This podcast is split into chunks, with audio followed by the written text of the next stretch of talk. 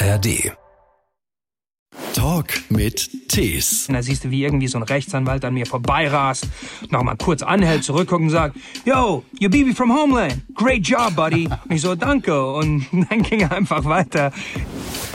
Spätestens als ich 13 war oder sowas, wollte ich nicht, da hatte ich mich geweigert, Deutsch zu sprechen mit meiner Mutter. Du hast meinen Sohn angespuckt, meinte sie. Ja, spuck ihn doch jetzt an. Da hat er sie angeguckt, hat den meinen Freund angeguckt und hat die angespuckt. Wenn du nicht das richtige Auto gefahren hast oder du kein Produzent warst oder die wollten mit dir nichts zu tun haben. Auch noch nicht mal für einen legeren so Knuddel, weil du süß bist. Wo, Moment, jetzt muss ich aber fragen, wo du das denn her Von deiner hast. Frau halt. Woher weißt du Von denn? deiner Frau. Die hat's gepostet. Nee, die hat mich gehasst. Ein Podcast von SWR3. Hallo, mein Name ist Christian Thees. Und hallo, ich bin der René Ifra. René, Schauspieler, geboren mal in Frankfurt, da auch aufgewachsen, genauso wie in Sizilien und in Brooklyn.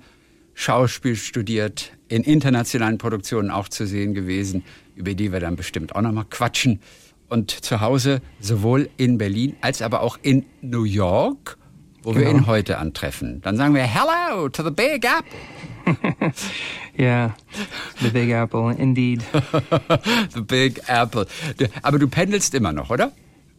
Ich, ja klar, ich pendel immer noch. Ich habe jetzt eine kleine Tochter, das heißt, äh, da sind wir ein bisschen mehr lokal bezogen jetzt gerade. Ja. Ähm, aber ich bin, ja, also ich bin mindestens ein, zwei, manchmal dreimal im Jahr in Deutschland, besonders zum Arbeiten.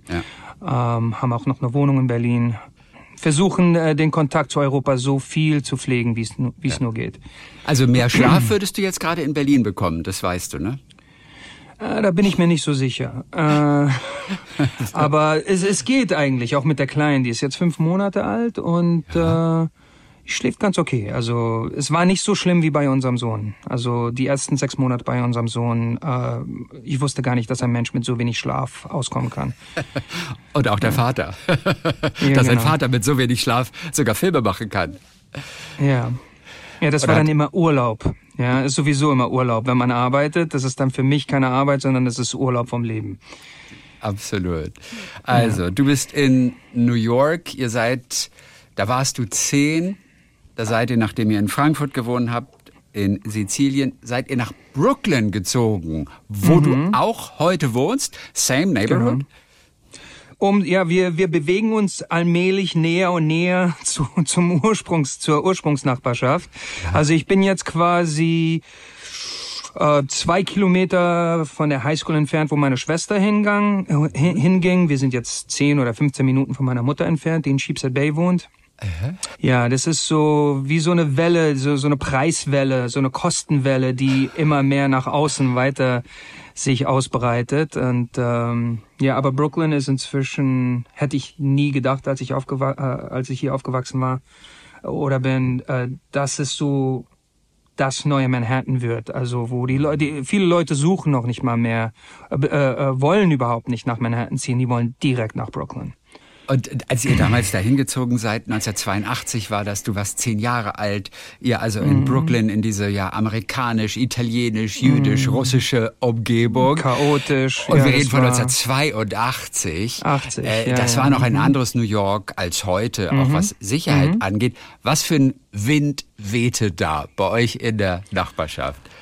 Du, aus der Sichtweise eines zehnjährigen Jungs war das alles aufregend. Wir sind auch gelandet am 4. Juli und vorher wusste ich überhaupt nichts. Das ist ja der, der, der Freiheitstag hier in den Staaten. Richtig. Zum Teil des, der, einer der größten Feiertage in Amerika. Und überall waren Feuerwerke. Wa- Was mich be beeinflusst hatte oder sehr beeindruckt hatte, war die Freiheit die ich sofort gespürt hatte, auch die Freiheit, die Kindern gewährleistet wurden. Wobei, wenn ich in Frankfurt gespielt habe im Hinterhof, dann kamen die Leute immer, haben gleich geschimpft, ihr sollt leise sein, bla bla bla. Und hier, Kinder waren auf der Straße, man war den ganzen Tag auf der Straße, man war laut, man hat Feuerwerk äh, Knallkörper gefunden und mhm. dann irgendwie äh, die aufgebrochen und damit dann äh, äh, so Brandschriften gemacht im, im Bürgersteig. Also egal, man hat halt, äh, man hatte frei, Freilauf, ja. Und die Eltern äh, haben dann wirklich, wie man das so in Filmen sieht, immer nur aus den Fenstern ab einer gewissen Zeit gerufen, die Straße runter, René, komm hoch und all die Freunde wurden gerufen. Wir haben uns teilweise über die Straße hinaus von unseren Fenstern miteinander also es gab auch, wir haben nicht telefoniert, es gab ja auch keine Handys, sondern dann hat man einfach nur das Fenster hochgeschoben, hat rausgeschrien zu seinem Freund, der gegenüber wohnte, ja. ob wir uns gleich unten treffen wollen. Ja, es war schon anders. Also es war sehr viel Community, Gemeinde. Ja. Äh, es war noch verhältnismäßig, äh, man konnte sich leisten hier zu arbeiten und zu leben. Äh, eine Arbeiterfamilie, und es war natürlich ein Arbeiterviertel, konnte von dem äh, Unterhalt von eines, ein, eines Elternteils irgendwie okay. sehr gut um die Runden kommen. Ja. Ähm, das hat sich extremst verändert. Und welcher war das Elternteil, das Geld verdient hat? Deine Mutter? Oder dein Vater? Ach so, bei uns äh, war das, mein Vater war ja auch Künstler. Er war ja auch, äh, er war nicht Schauspieler, er war Sänger. Er war Sänger. Und äh, das war mit ein Grund, warum wir auch wieder zurück in die Staaten wollten, weil er da wieder ähm, seine alten Kontakte aufnehmen wollte. Er hatte damals auch ähm, hier in, äh, außerhalb New Yorks ist eine Bergkette wo der Hudson River auch lang fließt, das nennt man das Hudson Valley. Und das war früher mhm. mit Edelhotels, die überwiegend jüdisch waren, äh, besiedelt. Und äh, mein Vater hat da früher ist da immer aufgetreten und all die äh, Comedy Stars der der Ära. Also es waren wie so diese Vegas Shows, die man heutzutage aus Las Vegas kennt. Äh, die haben da stattgefunden. Aber als mein Vater mit uns dann 82 äh, wieder zurückkam, hat sich die Szene auch sehr verändert. Diese Hotels wurden alle dicht gemacht. Mein Vater konnte nur noch wenig in Nachtclubs, es gab nur noch wenige Nachtclubs und sowas, wo er auftreten konnte ja. und musste sich dann auch quasi entscheiden, den Beruf an Nagel zu hängen und fing an einfach nur in Elektrowarengeschäften, äh, die von anderen Israelis, äh, die anderen Israelis gehört haben, äh, hat er da angefangen und wurde dann Verkäufer von Kameras und äh, was weiß ich. Ach, guck ja. mal, ja, dein Vater, der, glaube ich, in Marokko geboren wurde, in Israel aufgewachsen ist, als amerikanischer genau. Jude. Das genau. ist eine bunte Geschichte, die dich natürlich auch genau. geprägt hat, wie wir dann bestimmt mhm. auch gleich noch hören. Als du auf jeden Fall da ankamst in Brooklyn, 82, hast du gleich deine Street Gang gefunden auch? Äh, ich sag mal so, die haben mich gefunden, wirklich am ersten Tag. Äh, und äh, weil wir haben äh, mit äh, dem besten Freund meines Vaters zu der Zeit aus Israel noch und seiner Familie erstmal gelebt. Und dort kannte ich, äh, habe ich auch meinen besten Freund damals kennengelernt, Lenny hieß der. Mhm. Und äh, wir sind am ersten Morgen schon runter auf die Straße gegangen, um nach äh, äh, Feuerwerkböllern äh, irgendwie zu suchen. Klar. Und da kam der Gang schon auf uns zu und äh, äh, fing an zu pöbeln und äh, dann kam Gott sei Dank die Mutter von Lenny äh, gleich runter mhm.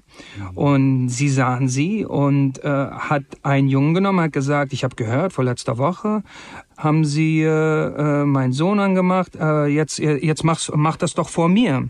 Ja, äh, du hast meinen Sohn angespuckt, meinte sie. Ja, spuck ihn doch jetzt an. Und da hat er sie angeguckt, hat den meinen Freund angeguckt und hat die angespuckt.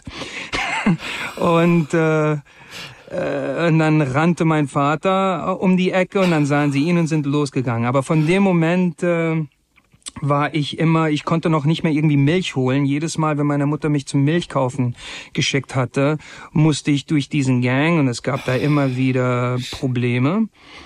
Das äh, endete dann drei Jahre oder vier Jahre später, dass ich dann auch mal im Krankenhaus, äh, also drei Uhr morgens, ich hätte nicht äh, oh. draußen unterwegs sein sollen, äh, bin ich mit diesem Gang zusammengeraten und die haben mich ins Krankenhaus, also krankenhausreif geschlagen.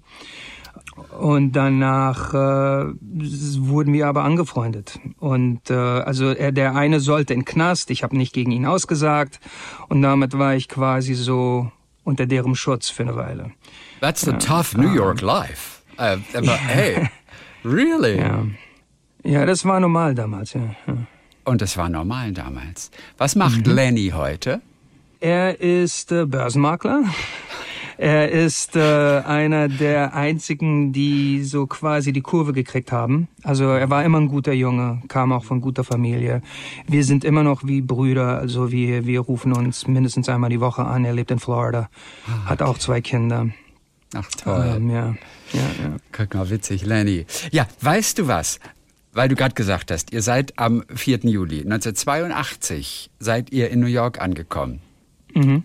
Ich war an dem Tag in New York. Nein. Am 4. Juli 82 war ich in New York. Ich war Ohne Scheiß. für fünf Wochen im Sommer Wow.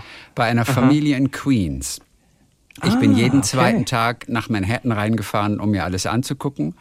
Okay. Und drei Tage bevor ich wieder nach Deutschland zurückgeflogen bin, bin ich überfallen worden auf der 42nd Street. Normal, Ja. ja, das war auch I, normal. I got mugged. ja, also hattest du dein touristisches Erlebnis äh, Ja, noch zum- mitnehmen können, ja. Zum Aha. Glück erst drei Tage bevor ich dann wieder weggefahren bin. Ansonsten, ich wäre danach nicht mehr alleine nach Manhattan reingefahren. Und da, damals war New York noch nicht so gesäubert von all den Rotlichtvierteln und auch äh, gewisser Armut. Damals war es noch was, eine andere was, Stadt. was ja ne? witzig ist, weil New York ist immer noch dreckig. Mein Sohn hatte vor zwei Tagen am Abendessen, er hatte Pizza gegessen, hat die Tüte einfach bei uns hier im Wohnzimmer auf den Boden geschmissen. Ich habe gesagt, Luca, so heißt er, warum ist das nicht richtig? Macht man das? Er sagte, nein. Warum macht man das nicht? Weil sonst sieht unsere Wohnung aus wie New York. ähm, Aber ja, also wir haben immer noch okay. Müllprobleme hier und Rattenprobleme und all das. Aber ja, du hast recht. Zu deiner Zeit, wenn du, du kannst dich sicher, sicherlich noch an die U-Bahnen erinnern, da war teilweise kein Licht. Das war alles nur voll Graffiti, also so, dass du noch nicht mal aus den Fenstern gucken konntest. Du warst im Tunnel, und da war Stockfinsternis, da war nichts. Ja, es war abenteuerlich. Äh, Heute ist es ja relativ sicher. New York, man fühlt sich ja relativ sicher in New York. Man hat dort doch immer mal wieder eine Polizei an der Ecke. Aber seit Giuliani da aufgeräumt hat, eine der wenigen guten Dinge, die er vielleicht gemacht hat, da hat sich New York natürlich wirklich stark verändert. Ne? Naja, ich wollte zu den Yankees Thema, immer in die ja. Bronx und die Familie hat mich natürlich Aha. nicht gelassen, weil ich Baseball-Fan wurde. Und ich wollte nicht zu den Mets, wo wir dann hingegangen sind, ein, zwei, dreimal. Mhm. Das war unser Ich wollte Team, ja. zu den Yankees und da hat sie natürlich gesagt, die Familie hat gesagt, "Can't- no way. Christian, you, you can't go to the Bronx at night. Na, also kein, Ja. kein Ding. Ja, es hat sich leider jetzt wieder ein bisschen rückentwickelt seit der Pandemie. Also, Nein, ja. ehrlich. Die Kriminalität hat hier, ich meine, wir hatten ja 2020 ein 200 Prozent Ansatz an Gewalttaten äh, und Mord. oh.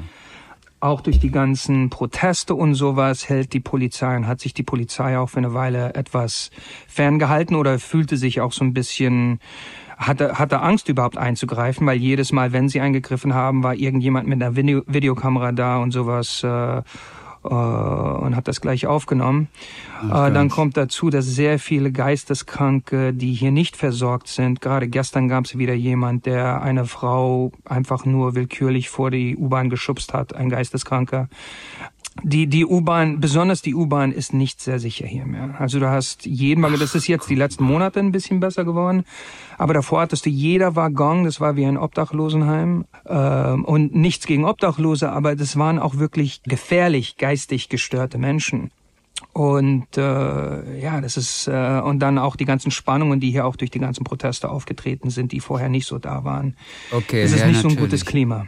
Ja. Okay, siehst du mal, ich war vor vier Jahren oder ein Jahr vor der Pandemie das letzte Mal in New York. Da war alles noch in Da war es noch normal. Da ja. war alles noch, wirklich. Ach, dass sich das so stark verändert hat, das hätte ich jetzt auch nicht gedacht. ja. Dein Vater, haben wir gehört, der kommt ja aus Israel, deine Mutter kommt aus Deutschland. Wie Mhm. stark sind deine jüdischen Wurzeln? Empfindest du dich als Jude? Lebst du Judentum? Ähm, also ich würde jüdisch sein auch ähm, auftrennen in so eine kulturelle äh, und geistige und auch ethnische Zugehörigkeit und eine religiöse. Religiös bin ich so gut wie gar nicht aufgewachsen. Mein Vater ist äh, ein Kibbutznik, er ist im Kibbutz aufgewachsen. Äh, davon erfährt man ja sehr viel heutzutage in den Medien, weil man weiß, dass ja viele der Attentate in Israel äh, äh, auf Kibbutzen stattgefunden äh, ist oder hat. mein Vater war immer sehr stolz auf die Kultur und die Tradition des Judentums, aber war sehr antireligiös, weil äh, okay. antireligiös, weil Kibbuzims ja auch eher sozialistisch und und und und äh, atheistisch äh, zum Teil waren und so.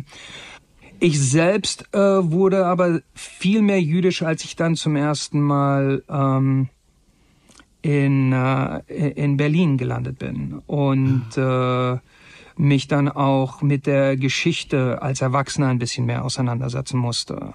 Ah ja. Was ja interessant ist, weil eigentlich äh, äh Brooklyn und, äh, und, und die USA und New York sind ja viel jüdischer und es gibt so viel mehr Juden dort als eben in Berlin. Ja, das Interessante ist, dass die Kultur, die jüdische Kultur hier überwiegend Ashkenazi ist. Ja, das sind ja so diese ähm, ähm, äh, europäischen oder deutschen Juden.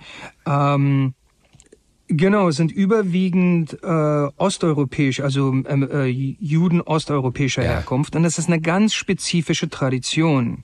Ähm, ich als mediterraner Jude oder safarischer Jude ähm, das ist eine ganz andere Kultur. Mhm. Juden sind auch hier viel mehr integrierter, will ja, ich sagen, oder ist halt anders. Und in Europa, äh, ich fühlte mich sowieso als Außenseiter, als ich dann in Deutschland ein, ankam. Äh, das war ja auch so 92, 93. Da war mit Multikulti noch nicht so viel. Ich wurde damals auch oft äh, immer als äh, Türke oder Araber äh, erstens äh, oder zuerst äh, wahrgenommen. Ja, es hat eine Weile gedauert, bis ich da mich irgendwie äh, wiederfinden konnte in der Kultur. Ja. ja. da war auch dieser Riesenschuldkomplex, mit dem ich permanent konfrontiert wurde in Deutschland über die Geschichte, über das Deutschsein, über ähm, und obwohl ich eine, eine Tante hatte, die hat mir natürlich geholfen, eine israelische Tante, die in Berlin lebt, äh, mhm. äh, die auch mit dem äh, Chefarzt des jüdischen Krankenhauses, also äh, äh, oder einer der Chefärzte dort verheiratet war und die in der jüdischen Gemeinde waren. Dann hatte ich zum ersten Mal auch jüdisch-deutsche Freunde meines Alters kennengelernt. Und die haben mich so ein bisschen ins, also so reingeholt in das Ganze. Vorher, ich war noch nie an einem Schabbatessen äh, hatte noch nie an einem Schabbatessen teilgenommen. Ich hatte die Feiertage noch nie äh, für mich wahrnehmen können.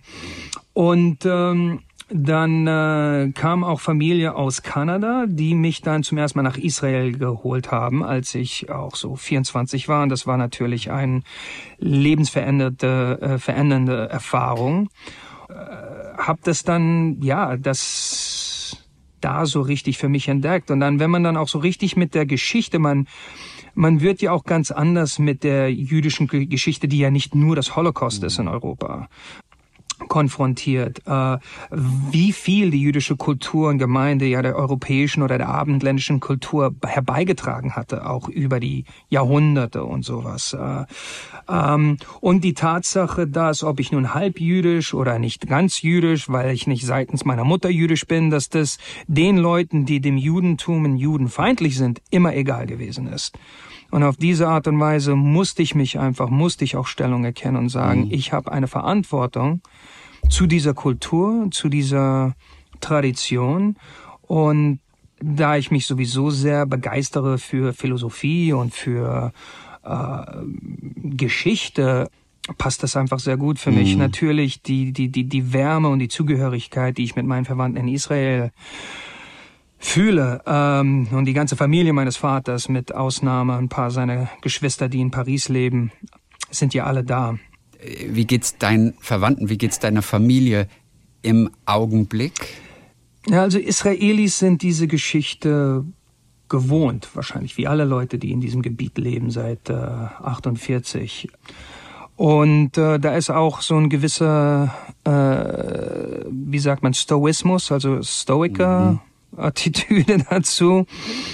So eine gewisse Gefasstheit, fast Gelassenheit teilweise, die vielleicht authentisch, vielleicht auch nur zum Selbstschutz angegeben wird. Die meisten Gespräche, die ich mit meinen Verwandten führe, ist immer, wenn sie in ihren ähm, äh, Raketenbunkern sitzen. Mhm. Was bedauerlich Dann ist. haben sie Zeit oder? Ähm, oder haben Sie dann, dann haben Sie Zeit oder warum führt ihr gerade dann die meisten nee, Gespräche? weil, ja, weil, weil die äh, Raketen ja immer kommen. Und dann hat man nur eine gewisse Zeit, bis man in diese Bunker kommt zur Sicherheit. Und äh, ja, und die ersten Tage, als dieser Konflikt ausbrach, halt, äh, waren die natürlich, natürlich überwiegend in ihrem Bunker. Mhm. Okay. Gott sei Dank, also nur in dem äh, erweitersten Sinne äh, gibt es Leute, die ich auch persönlich gar nicht kenne, die äh, wirklich direkt äh, von diesem Attentat äh, betroffen waren.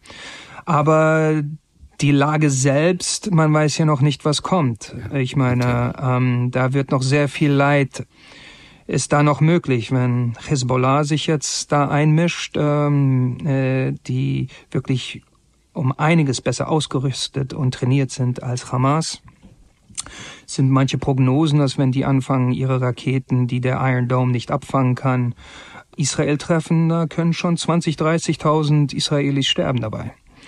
Äh, und das ist ja auch, und das hört man ja auch in den Medien, dass man einen Flächenbrand vermeiden möchte. Aber das ist nun mal ein, ein, das ist nicht einzukesseln, diese Situation. Da sind ja andere Akteure, Weltakteure, die da hinter den Kulissen eigentlich Natürlich. mit auch involviert sind. Und äh, äh, ja, also wir haben alle ein bisschen Angst für die Zukunft, was auch in Europa und im Westen und was weiß ich passiert. Ja. Also sieht nicht gut aus. New York war für dich dann lange Zeit Heimat, als du jung warst bevor du dann auch Schauspielschule in den USA gemacht hast, bist du aber dann erstmal nach Berlin gegangen. Da warst du irgendwie so ja. 20. Wie war dein Deutsch zu dem Zeitpunkt eigentlich? Denn du hattest ja im Prinzip seit total vergessen. Oder sogar sogar so so stark sogar.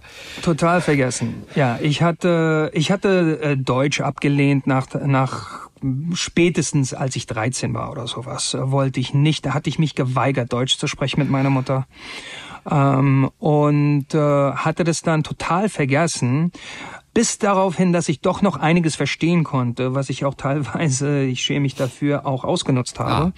Ah. Ähm, Inwiefern?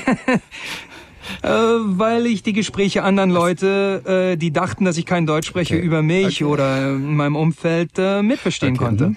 Ja.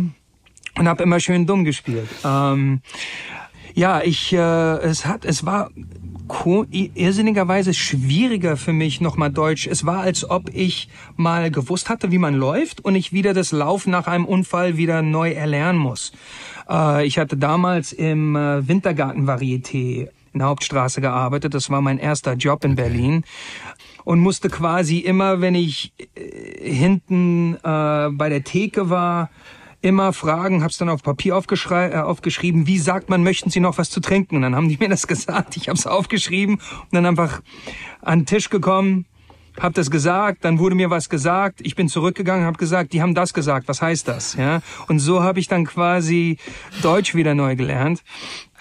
Und äh, dann durch die Schauspielerei, durch den Textlernen, äh, habe ich dann das auch für mich wieder richtig verinnerlichen das können. Das war aber dann später. Oder was hast du in diesen drei Jahren, du warst ja gerade mal 20, was hast du in den drei Jahren Berlin eigentlich gemacht? Also warum bist du überhaupt hin? Oh Gott, das ist eine lange oh. Geschichte. Es ist ein bisschen Selbstfindung. Okay. Ähm, es war nicht, äh, es war nicht wirklich meine Entscheidung, nach Berlin zu kommen. Ich war auch so ein bisschen verloren in New York zu der Zeit, hatte diese Lage sah ein bisschen aussichtslos an und dann kam so quasi der Anruf aus Berlin von einer Cousine, ob ich äh, wegen einem Tod in ihrer Familie äh, nicht ihr beistehen könnte. Und das sah ich irgendwie so als Zeichen, habe alles Geld, was ich hatte, zusammengekratzt für ein Ticket für zwei Wochen. Bin nach Berlin geflogen, habe die Verwandtschaft da wieder gesehen, die ich wirklich seit meiner Kindheit nicht gesehen hatte. Und am Abend vor meiner Abreise sagte mein Onkel, ja, was willst du denn überhaupt zurückgehen? Du hast da doch nichts und so. Der hat mich richtig geärgert. Und aus Trotz habe ich das Ticket zerrissen. Bin dann quasi musste ich dann da bleiben und hatte erstmal vor, ja, dann bin ich halt einen Monat da, und dann aus einem Monat wurden sechs Monate, aus sechs Monaten wurde ein Jahr. Und so hat sich das dann ergeben. Also Schauspielerei war ja auch schon damals mein Ziel, aber da mein Leben in New York so turbulent war, war das für mich so eine, so eine Atempause. Okay. dass ich erstmal ankommen könnte. Ich, ich habe mich dann auch natürlich mit Geschichte auseinandergesetzt, ein bisschen gereist und sowas. Und gejobbt halt nebenbei, um, um Geld zu verdienen. Gejobbt. gejobbt. Ich, es war ja, ich hatte im Wintergarten überwiegend gearbeitet und nebenbei dann auch manchmal in manchen Produktionen mitgewirkt äh, vom Wintergarten. Ja, und dann bin ich irgendwann mal in Charlottenburg, war ein Castingbüro, das hieß Drews Casting damals und auf Englisch heißt das ja Drews.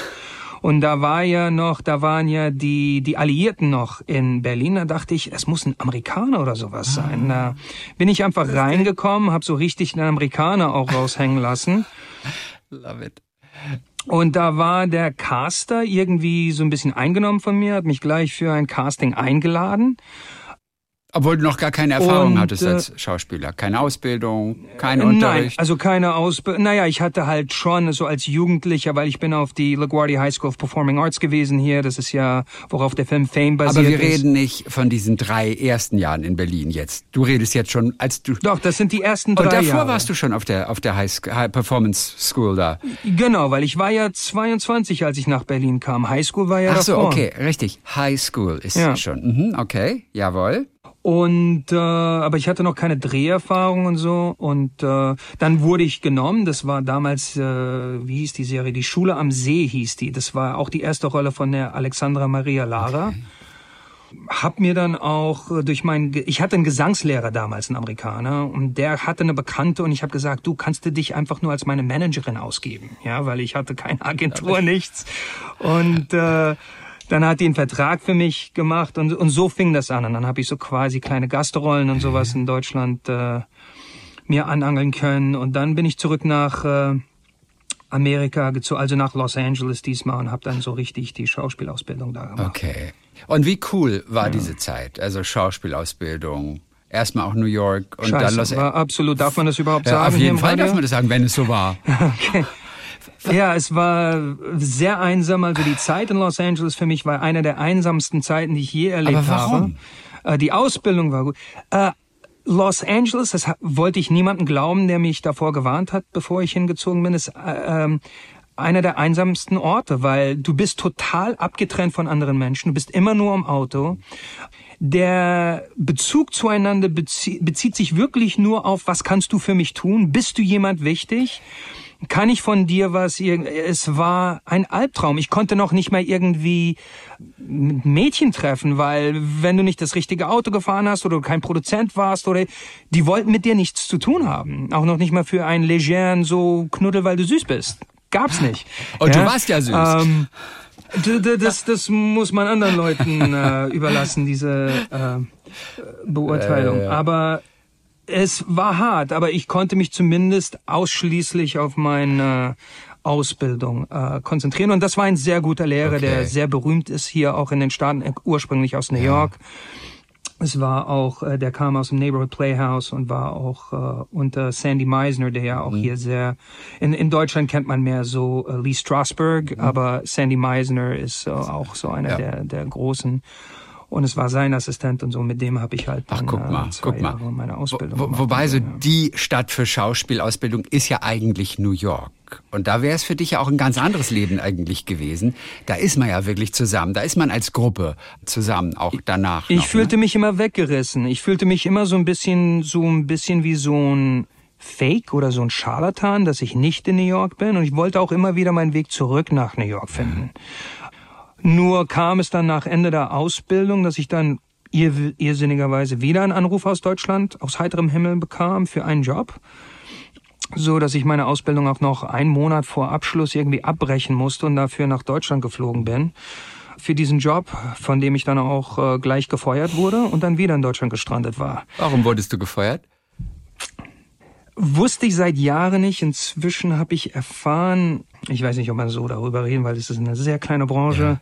Mir wurde gesagt, dass äh, meine Partnerin auch mit dem Produzenten was zu tun hatte und äh, äh, sie von mir nicht so begeistert war, weil ich mich auch so ein bisschen, muss ich zugeben, auch so ein bisschen sehr arrogant über die Serie ausgelassen habe okay. und so was die Qualität. Mhm. Und äh, da wurde ich dann oh äh, gecancelt. Na gut, sp später hattest du ja mehr Glück am Filmset, ne? Da hast du deine Frau kennengelernt. Ja. Auf jeden Fall, die arbeitete auch am Filmset. Ähm, ja. äh, habt ihr, gut, du bist dreimal im Jahr in Deutschland. Drehst du auch in Amerika ab und zu noch? Aktuell? Ja, ja, Auch- sehr viel. okay. Ich meine jetzt zurzeit nicht wegen äh, wegen den Strikes Wegen- hier. Also ich Strikes. habe jetzt seit sechs Monaten oder sowas hier. Es, anfangs gab es noch ein paar Castings. Ich hatte jetzt ein ein Projekt, das aber durchgefallen ist, auch wegen dem Casting. Äh, das anstand äh, auch eine jüdische Geschichte. Und äh, ja, jetzt wartet man. Die, die Autoren haben den Streik beendet, aber die Schauspieler, mit denen wird immer noch nicht verhandelt. Okay. Und äh, Und das kann auch noch ein bisschen das sieht dauern. auch nicht ganz gut aus. ja, kann, kann auch Es noch kann ein bisschen auch dauern. noch sehr noch lange bisschen dauern. dauern. ja. Und das Schöne bei dir und deiner Frau ist ja, eigentlich ist es ja auch ein bisschen wie im Film. Ihr mochtet euch noch nicht mal am Anfang. Wo, Moment, jetzt muss ich aber fragen, wo du das denn her Von deiner. Frau halt. Woher weißt du Von denn? deiner Frau. Die hat's gepostet. Nee, die hat mich gehasst. Die hat gedacht, ich bin da irgendwie so ein, weiß ich nicht, selbstverliebter Gockel oder so. Und warst du einer? Äh, äh, eigentlich nicht. Ich glaube, das war so ein Vorurteil. Und sie hat mir auch gebeichtet, dass so im Produktionsbüro hängen ja immer die Bilder der Schauspieler und dass viele ihrer Kolleginnen dann immer so über mein Bild geschwärmt hatten. Und da dachte sie, der, der muss wohl denken, dass er jede Frau im Finger wickeln kann. Und da hat sie mir, auch wenn ich nur ganz höflich mit ihr war, immer die Kante gegeben. Und ähm, das hatte ich auch nicht für nötig, ge- also ich hatte es jetzt nicht nötig, da jetzt irgendwie äh, dem weiterzugehen. Und dann äh, mitten in der Produktion waren wir dann am Abend irgendwann mal so gemeinsam eingeladen als Team irgendwo und da war nur ein Sitzplatz frei und war genau neben ihr. Und ich, ich habe sie gesehen, sie hat mich gesehen, wir haben beide die Augen verrollt und ich habe mich hingesetzt. und innerhalb von zehn Minuten sind ihre ganzen Vorurteile von ihr weggefallen und wir sind seit dann Nein. jeden Tag. Aber du mochtest sie auch nicht, Also ne? sind wir- Also du fandest sie auch nicht so sympathisch. Nee, ich mochte ihre Attitüde Okay. nicht. Ich mag nicht, wenn Leute mich, ohne dass sie mich kennen, beurteilen oder verurteilen. Gib mir eine Chance. Ja. Wenn du recht hast in deinem Urteil über mich, kein Problem. Aber ähm, gib mir erstmal eine Chance, ja. Ähm, das ist, das ist, wo, wogegen ich so ein bisschen allergisch bin. Ach, guck mal, eine der schönen Geschichten, die so an einem Set passieren. Sprechen wir über so ein paar Projekte auch, über ein paar Filme, die du in Mhm. der Vergangenheit und aber auch jetzt gleich zuletzt gemacht hast. Wenn du dich auf eine Rolle vorbereitest, mit deiner amerikanischen Ausbildung auch, merkst du, Mhm. dass du anders rangehst ganz oft als viele deutsche Kollegen? Extrem. Okay. Was ist denn der größte das Unterschied? War jetzt der größte Unterschied, das sah ich jetzt auch gerade bei dem Projekt, das ich, äh, äh, das ich ja zuletzt in Berlin gedreht hatte überm Sommer, äh, die Die Ermittlung, Ermittlung, äh, genau. worüber wir wahrscheinlich noch reden werden, was ja quasi äh, eine Verfilmung eines Theaterstücks ist, das ja sehr lange ist, äh, das dann aber auch wie ein Theaterstück quasi gefilmt wurde. Ähm, da waren, also meine Rolle hatte irgendwie sechs, sieben Seiten fast, einen siebenseitigen Monolog mit ganz wenig Unterbrechungen. Und der große Unterschied ist, ich hatte wirklich das Glück, mit Teil der, der besten deutschsprachigen Schauspieler im deutschsprachigen Raum aus, der, aus dem Theater arbeiten zu dürfen. Viele Kollegen, die ich schon seit Jahren kannte, andere, die ich noch nicht persönlich kannte. Und es war wirklich ein Vergnügen und eine Ehre mit ihm. Aber was ich von all den Schauspielern gehört hatte, ist, dass sie es nicht gewohnt waren, so viel Text auf so eine Kürze so schnell zu lernen. Weil im deutschen Theater nun wirklich ein Luxus besteht, dass du zwei Monate Probezeiten hast und sowas. Äh, das kennt man hier gar nicht. Ich muss ja den Text, den ich jetzt für den Film ge äh, gemacht hatte, muss ich ja teilweise manchmal innerhalb von 48 Stunden auswendig lernen für ein Casting hier. Das heißt, äh, ich und ich habe solche Castings 60, 70, 80, 90 Mal im Jahr. Ja, ähm, das heißt, ein, zweimal die Woche bin ich am Text lernen, Text lernen, Text lernen und auf kürzeste Zeit äh, auch von dem Text heraus gewisse Clues oder sowas. Äh, äh, wie sagt man Clues auf Deutsch? Ja, so äh, Schlüsselworte, Schlüsselwörter oder sowas. Weißt du, so, Äh, äh, zu entdecken, was die Figur will, wa- was was was der Übersinn der der der Szene ist und sowas. Ähm, diese technische Ausbildung ist sehr stark hier, so dass man äh, sehr schnell hera äh, herauskitzeln kann, worum es denn überhaupt geht. Ja, was ich erfahre auch von vielen deutschen Regisseuren, auch wenn ich ans Set komme, ist, die wollen dir sehr oft immer gleich erstmal die Szene erklären und deine Rolle dir erklären, was ich immer hier empfindet man das als ein bisschen übergreiflich. Ja? Als ich dann aber mal äh, mit ein paar Regisseuren geredet habe, wurde mir gesagt, du, das ist, weil viele Schauspieler, besonders im Film und Fernsehen, irgendwie sich nicht so darauf vorbereiten.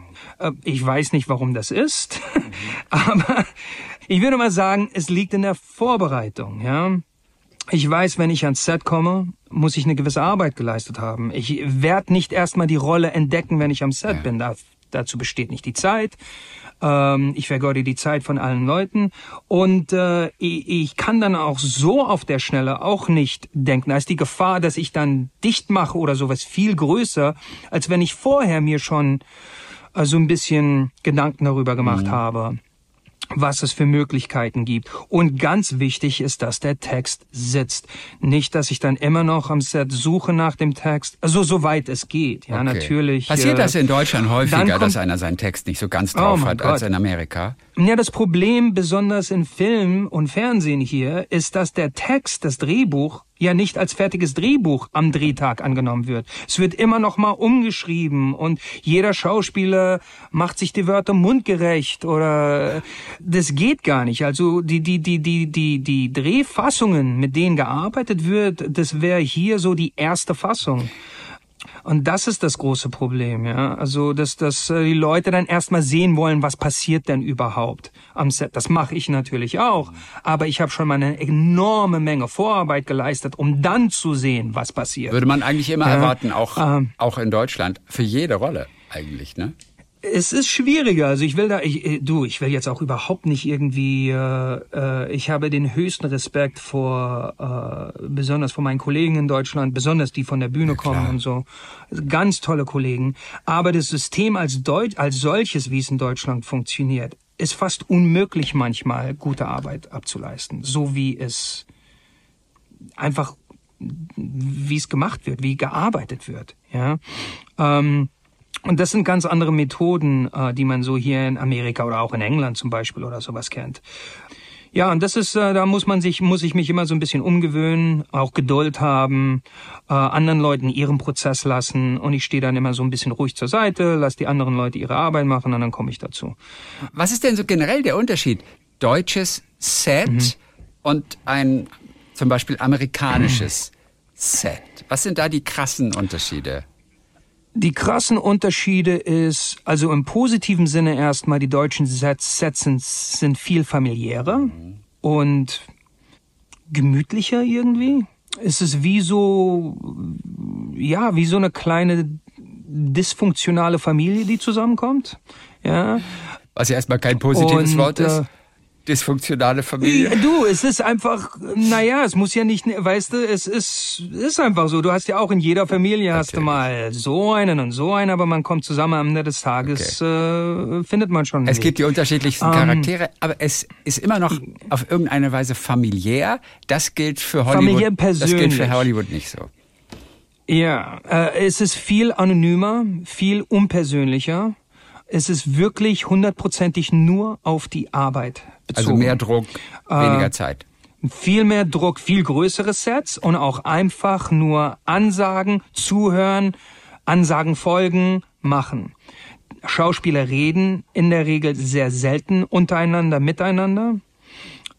Ja, es ist nicht so, du lass uns mal ganz kurz Text machen oder sowas. Äh, kommt selten vor, kann man probieren, aber ja es ist halt anders. Also in, de, in, in diesem Fall, dieses Persönliche mag ich in Deutschland, kommt aber auch manchmal kommt es, steht es dann aber manchmal auch im Weg, dass sich Leute erlauben, Äußerungen am Set zu machen oder miteinander auf eine Art und Weise zu reden, wo ich nur den Kopf schüttle und sage, wie, wie geht das überhaupt? Ja. Es ist so, wie es ist. Also ich freue mich wirklich, beides zu haben. The best of both worlds. Ja, also ich, ich, ich liebe beides. Ja. ja. Aber das habe ich auch von der ein oder anderen Hollywood-Produktion auch schon gehört, äh, dass es da durchaus üblich ist, da kommt der Star für seine Szene dann der steht da auch nicht stundenlang rum und wartet, bis er eingeleuchtet ist. Der wird sozusagen dann eingefahren für diese eine Szene. Und dann dürfen aber auch so Nebendarsteller, kleinere Darsteller, die dürfen den auch nicht ansprechen. Das ist, ist, üblich, ne? Das ist Das kennst ja, du auch. Auf jeden Fall. Das heißt, ja, ich rede, wenn ich mit berühmteren Kollegen auch arbeite, ist es sehr selten, dass ich auf die zugehe. Ich warte, dass sie auf mich zugehen. Was sie meistens auch tun, ja. Und dann sind es auch die liebsten, nettesten, bodenständigsten Menschen. Aber es ist viel mehr Hierarchie äh, an einem amerikanischen Set. Und wie Militär fast. Ach, wie beim Militär sogar. Ja, es ist äh, Mhm. Ja, richtig ja. streng organisiert. Ja, mein Bruce Willis Ja, kommt ja. immerhin aus Ida Oberstein. Also zwei Deutsche. Also zusammen. Ja, Bruce Willis hat mich gleich lieb gewonnen vor Jahren, als ich mit ihm gedreht hatte, als er gehört hatte, während ich nebenbei, er saß so in der Ecke und hat so alles beobachtet und hat nur mit jemandem, hat zugeguckt, wie ich mit jemandem rede und hatte gehört, dass ich aus Brooklyn kam und hat er mich sofort rübergerufen und dann hatte ich einen Stein im Brett mit Okay. ihm und dann hat er mich immer wie sein kleinen Bruder überall rumgeführt und hatte den Nicknamen am Set Brooklyn und so und äh, ja, ja. Er war wirklich sehr warmherzig und sehr ein, also im positiven Sinne einvernehmend mit den Kollegen. Er hat seine Kollegen wirklich sehr beschützt Ja. Und eine Vaterrolle eingenommen. Okay, das Tribunal habt ihr auf jeden Fall zusammen gedreht und du hattest, Genau. also es war ja auch noch relativ früh auch in deiner großen Karriere und du hattest Mhm. aber auch, es war schon eine Sprechrolle. Also Ja, es war, äh, es war eine kleine Sprechrolle, die aber durch den ganzen Film aus, da war ich mit vielen anderen Kollegen aus Amerika, die später auch sehr berühmt wurden, wie, äh, äh, jetzt habe ich seinen Namen vergessen. Überhaupt der ähm, schönste Satz, Der ja. aus, ja, der ähm, in Entourage die Hauptrolle gespielt hat. Adrian Grenier Mhm. war, war mein Kollege und äh, ähm, Colin Farrell war ja die zweite Hauptrolle und war noch völlig unbekannt zu der Zeit, ein ganz, auch ein ganz süßer, lieber Mensch. Und wir waren halt alle monatelang da am Set, weil obwohl wir auch immer nur einzeln mal in dem Film hier und da einen Satz hatten, das war ja ein ähm, kriegsgefangenes Drama und wir waren halt die die äh, Patrouille, die quasi da in einer Baracke irgendwie mit Bruce Will- Willis zusammen war. Das heißt, wir waren immer äh, immer dabei, Ja. aber hatten halt jeder hatte mal durch den Film so ein Satz hier, zwei okay. Satz, Sätze der. Also eine glorifizierte Komparsenrolle schon, aber eine gute Möglichkeit viel äh, viel am Set zu sein und auch viel mitzukriegen und so Ja. auch was das Private angeht. Und auch der kleinste Satz, den man sprechen darf, hebt dich quasi in eine andere Kaste, oder? Äh, jein, und das ist das Allerschwierigste. Leute unterschätzen immer, du hast nur einen Satz und das ist das Allerschwierigste. Weil hast du einen ganzen Paragraph, hast du eine Rolle, da legst du nicht so viel Wert auf die Betonung hier oder die Betonung da. Hast du nur einen Satz im Film, auf einmal ist das so künstlich, weil du willst da alles reinpacken und ähm, das ist dein Moment und es ist äh, es ist schwierig, das einfach nur so ein bisschen so von der Hüfte weg. Ähm, äh, weniger ist immer mehr im Film sowieso. Und äh, ich habe gemerkt, äh, dass das mir leichter und leichter fiel, umso größer meine Aufgaben wurden. Okay. Ja. Was war dein Satz Aber das beim ist Tribunal? wirklich. Yes, sir, Okay. glaube ich. Und ich glaube, das war's. Okay. Und jetzt ist aber die alles entscheidende Frage. Ist der Satz drin geblieben Ja. im Film? Ja, der ist drin Guck geblieben. mal. Ist alles, alles meine Aufnahmen sind drin. Andere geblieben. neulich habe ich ja. mit einem Kollegen von dir gesprochen, der hat mit Tom Hanks, also auch noch relativ jung, hat mit Tom Hanks eine Szene gehabt, hat auch etwas Mhm. gesagt. Er war Wache im Vatikan in hier Da Vinci Code, wurde rausgeschnitten, aber der Satz. Die, Szene war nicht mehr Mhm. Du, drin. das ist normal. Ich, ist lege auch überhaupt keinen Wert mehr darauf. Ich gucke mir auch meistens auch gar nicht mehr so wirklich die, die Sachen an, die gemacht werden. Äh, Es ist so, die Erfahrung, die Erlebnis, die hat man am Set und danach hat man so wenig Kontrolle über, äh, wie es aussieht oder, ja, ähm, die Dreherfahrung ist, was man im Kopf behält. Ja. Zuletzt hast du in den letzten Wochen auf jeden Fall in Berlin gedreht für einen Kinofilm. Die Ermittlung kommt aller Voraussicht Mhm. nach im Januar 2024. Du warst Äh, Steht das eigentlich? Ich weiß, dass eben mir wurde gesagt, dass die versuchen, es zur Berlinale rauszubringen, okay. aber ich weiß nicht, es kann sich was. M- Möglicherweise, das war ein verändern. Termin, den ich gefunden Ja, habe, aber das kann sich ja auch immer noch Okay. kurzfristig auch dann noch ändern. Klar, klar. Auf jeden Fall. Du spielst einen ehemaligen Auschwitz-Häftling. Es geht um die Auschwitz-Prozesse. Genau. Mhm. Die in Frankfurt damals stattgefunden haben. Ich lese zufälligerweise. Zufälligerweise direkt neben meiner Grundschule. Witzig. Das heißt, ich war, als ich äh, Homeland gedreht habe, äh, bin ich dann mal wieder nach Frankfurt gefahren, zum ersten Mal seit meiner Kindheit, um mir mal alles anzugucken als Erwachsener und meine Grundschule und stand neben dem Gebäude, was ja so das Gallus Ratshaus oder was weiß ich oder, oder, oder Kulturhaus war und sehe eine Tafel, die sagt, hier wurden die Auschwitz-Prozesse äh, äh, hier, hier haben die Auschwitz-Prozesse stattgefunden. Wusste ich nie. Da habe ich all meine Faschingspartys und sowas als Kind verbracht. Ich wusste damals auch gar nicht, dass ich ja nur drei, vier Hau äh, äh, äh, Straßen von der Frankfurter Allgemeinde äh, aufgewachsen bin. Ich wusste gar nicht, dass die auf meiner Straße okay. war. Also ich bin quasi in dem Haus neben der Frank nee, im gleichen Haus von, von der Frankfurter Allgemeinde bin ich geboren. Das habe ich alles erst so auf dieser Reise als Erwachsener wieder entdeckt. Und ja, als ich mich jetzt auf diese Rolle vorbereitet hatte und Videos gesehen hatte und gesehen habe, wie da diese ähm, Angeklagten aus gewissen Autos gestiegen sind in diesen Hörsaal, dachte ich, wieso kommt mir das so bekannt vor? Mhm. Und da wurde ich wieder daran erinnert, dass das ja genau da auch stattgefunden hatte. Inwiefern war das für dich auch eine besondere Rolle, vielleicht auch mit besonderen Emotionen verbunden, aufgrund deiner jüdischen Wurzeln? Oder hast du es einfach nur als Schauspieler halt gesehen? Nein, ähm, das ist jetzt äh, komischerweise, na, vielleicht nicht komischerweise, aber natürlich viel schwieriger in der jetzigen Lage. Also hätten wir dieses äh, Thema angesprochen vor drei Wochen, ja.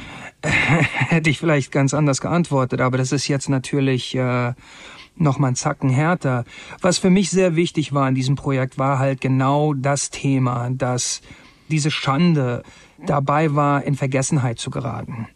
Und dass man das gar nicht mehr so ernst genommen hat und wie viele Generationen, jetzt schon ein, zwei Generationen, so gut wie gar nichts davon wissen oder das nicht verstehen und, und von einer psychologischen Sichtweise bis heute, und das hat mir dieses Projekt auch wirklich geholfen, auch komischerweise, als ich Terroristen spielen musste nach dem 11. September, hat mir das sehr geholfen, Terroristen zu spielen, weil ich natürlich damit auch eine gewisse Einblick in die Psychologie äh, äh, da rein gewinne, äh, anstatt äh, äh, jemanden zu verurteilen, was ja sehr leicht ist, ja.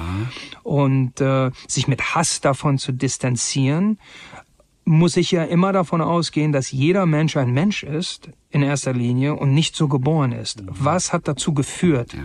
dass Menschen so denken konnten, sich so benehmen konnten? Und da ich mich auch selbst sehr lange nicht mehr mit dem Holocaust beschäftigt hatte, war das, und es ging allen Kollegen so, das war ein sehr schwieriger Dreh, besonders für die Leute, die sich sehr als Deutsch empfunden haben, das durchzumachen. Und es sind ja quasi Texte, die wirklich Wort für Wort, die sind ein bisschen umgewandert, um, um, umgewandert worden oder zusammengefasst von Peter Weiß, der ja die Grundlage des Filmes als Theaterstück äh, geschrieben hatte. Aber du, als Schauspieler musst du da überhaupt keine Arbeit leisten.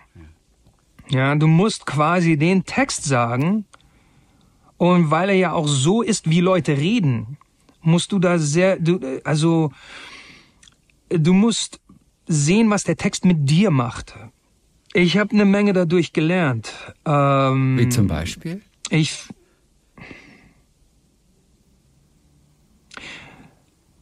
noch mehr Empathie ich finde, man kann nie genug Empathie entwickeln und Mitgefühl.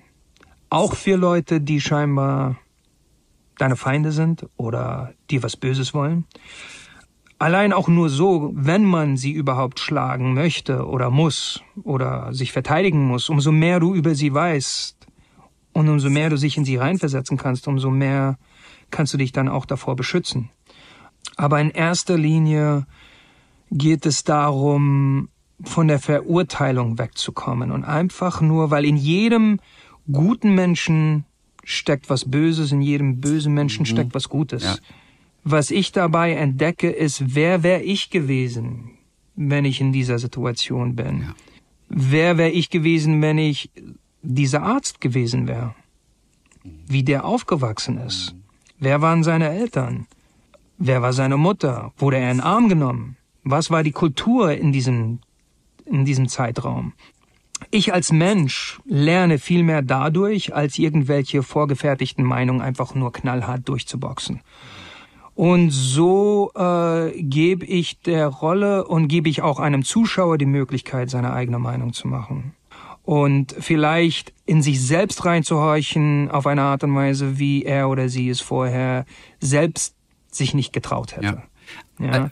Das ist Auseinandersetzung. Ja. Ja. ja, klar. Auch dir ist es wichtig, natürlich dich in die andere Person hinein zu verdenken, ähm, die Motive einfach zu spüren.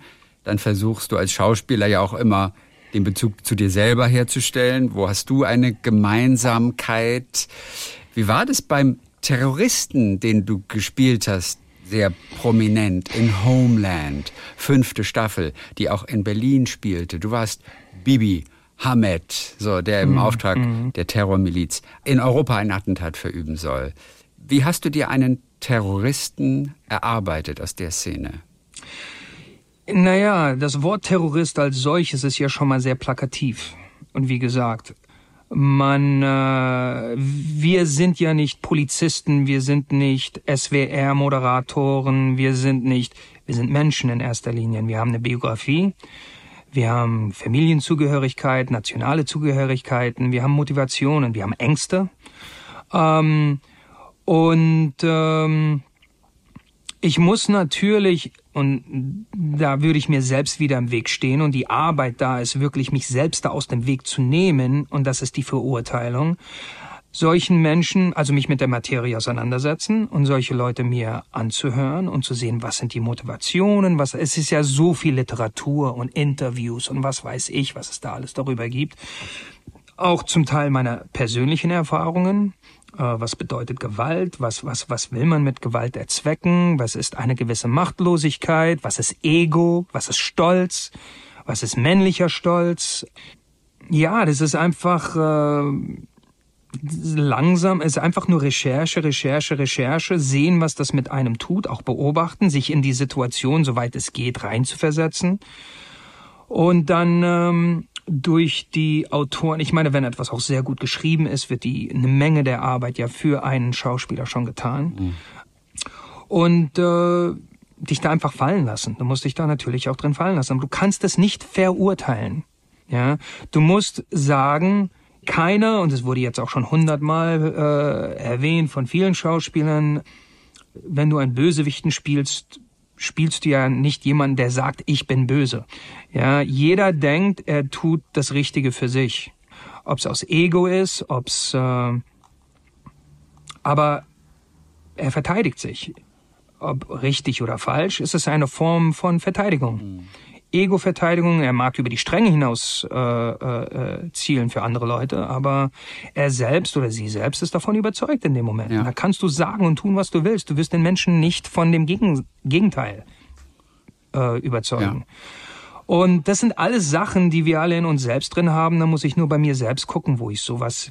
Natürlich habe ich noch nie vorgehabt, irgendwie äh, äh, unschuldige Menschen äh, in die Luft zu sprengen. Mal abgesehen davon, dass solche Menschen Unschuldige ja gar nicht als Un Unschuldige sehen, sondern sie sehen sie als legitimierte Ziele, äh, die Feinde ihrer Werte oder was weiß ich sind. Aber das kann ich ja alles nachvollziehen. Wie oft wir alle haben schon Hassgedanken gehabt, Mordgedanken, äh, Rage. Das sind alle Sachen, die wir in uns haben. Das sind einfach nur Auswirkungen davon in anderen Kontexten.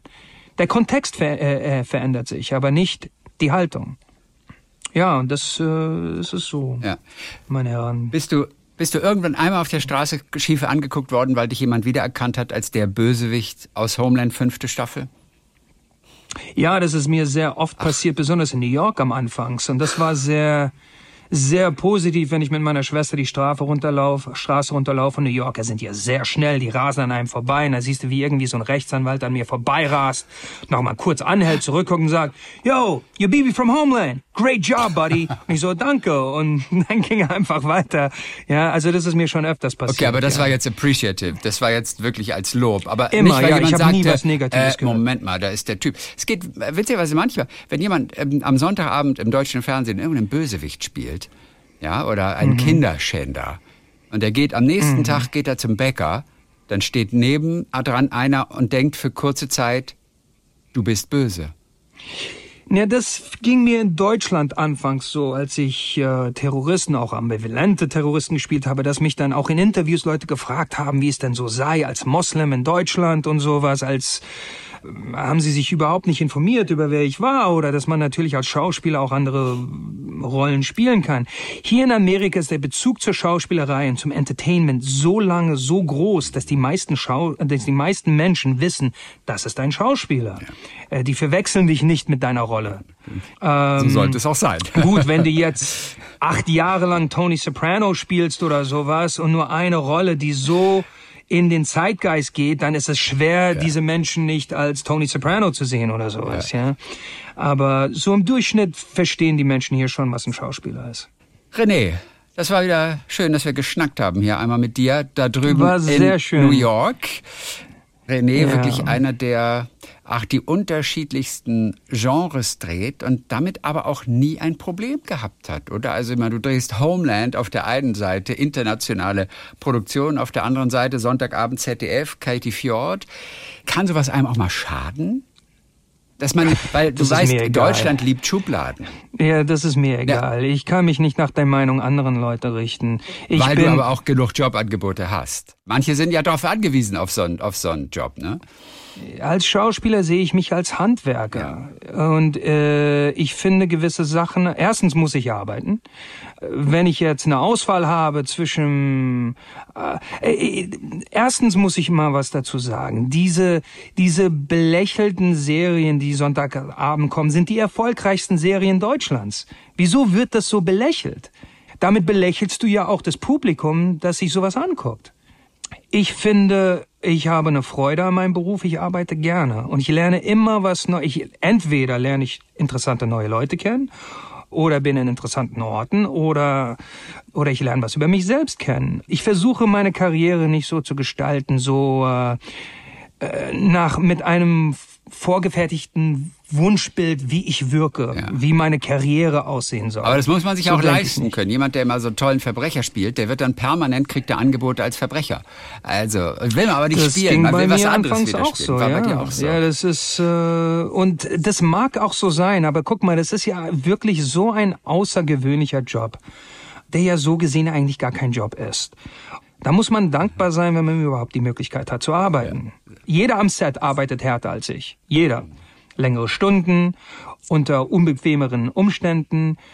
Mein einziger Job ist, ich muss, die einzige Arbeit besteht daraus, gedruckte Tinte auf Papier mir auswendig zu lernen, an einem vorgefertigten Platz stehen bleiben zu müssen für die Kamera und dann ein Gefühl reinzubringen in dem, was ich sage und zuzuhören und was erleben. Und dafür kriege ich Geld das muss man natürlich auch in Relation zu anderen Dingen sehen, ja. Und es wird so viel wird in dieser Branche sowas von zu ernst genommen und übertrieben. Ja. ja. Äh, Finde ich nicht. Aber ja. auch als Schauspieler muss man sich manchmal ganz schön vorbereiten und, und lernen und hat dann teilweise auch nur wenig Drehtage, mit denen man ja auch über die Runden kommen muss. Also äh, Schauspieler ist auch natürlich trotzdem ein extrem auch harter Job für 95 Die, die Unbeständigkeit des Schauspielers, die Unsicherheit ja, eines Schauspielers, das ist die so. Kost, das ist der Preis, den wir zahlen. Ja. ja, die Unsicherheit. Ich habe noch nie Sicherheit in meinem Leben erfahren. Fehlt dir die Sicherheit? Finanziell, ja. Ich musste mein ganzes Leben äh, damit klarkommen, weil du weißt ja nie, wann dein letzter Job ist und wann dein nächster Job kommt. Ja, ja? diese, die, dass man regelmäßig von einem Job in den anderen fällt, ist in den seltensten, in seltensten Fällen. Das kommt vielleicht ein bisschen mehr sogar in Deutschland vor, ja. aber hier in den Staaten auch die großen Stars, die Weltstars äh, wissen oft nie, ob sie nochmal arbeiten werden. Und die einzigen, die noch im Geschäft sind, sind diejenigen, die sich äh, selbstständig gemacht haben und Produktionsfirmen gegründet haben, um für sich Rollen zu kreieren. Sonst würde man von ihnen nichts mehr hören. Aber im Moment schläfst du ganz gut. Also abgesehen von, von du, ich lebe gut, weil ich mir fünf, selbst ruhe. Fünf monatigen Töchter. Ich, du, ich, ich, ich bin glücklich. All das, was für mich im Leben wichtig ist, meine Familie, meine Gesundheit, das steht gerade und das, ja. dafür bin ich jeden Tag dankbar und das ist das Einzige, was zählt. Das klingt gut. Wir sehen dich bald wieder, entweder im Kino oder natürlich auch im Fernsehen. René Ifra. Wir winken über den großen Ozean. Wir winken nach Amerika, wir winken nach New York. Ich danke dir, Christian. War mir eine ganz große Freude.